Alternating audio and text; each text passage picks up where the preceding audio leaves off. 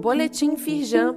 Confira a atuação da Firjan para enfrentar os desafios da retomada diante da pandemia do novo coronavírus.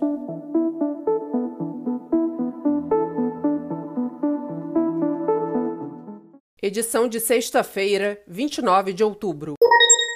Nova concessão da Dutra foi definida em leilão realizado nesta sexta-feira, dia 29. Estão previstos mais de 14 bilhões de reais em investimentos ao longo de 30 anos, incluindo a nova subida da Serra das Araras, pleito da Firjan. A federação trabalhou intensamente nesse projeto nas suas diversas etapas.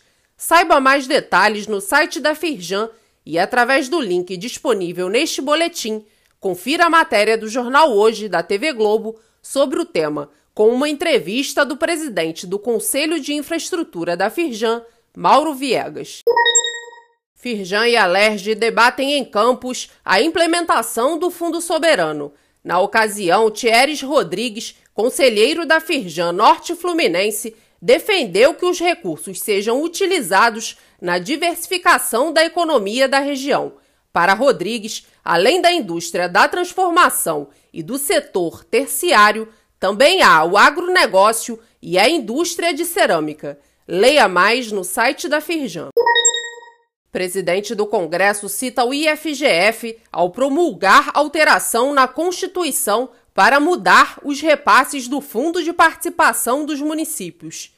O senador Rodrigo Pacheco ressaltou que o índice Firjan de gestão fiscal mostra que a situação financeira da maioria dos municípios é difícil ou crítica. O estudo é realizado desde 2006 e avalia as contas de cidades de todo o país.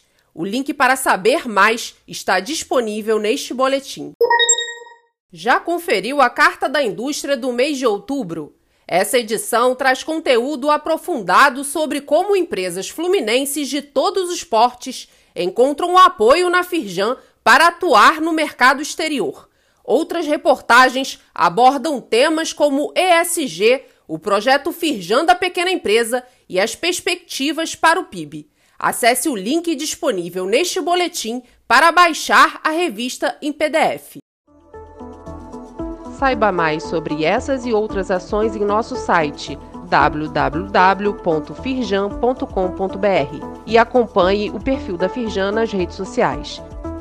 Boletim Firjan, informação relevante para a indústria fluminense.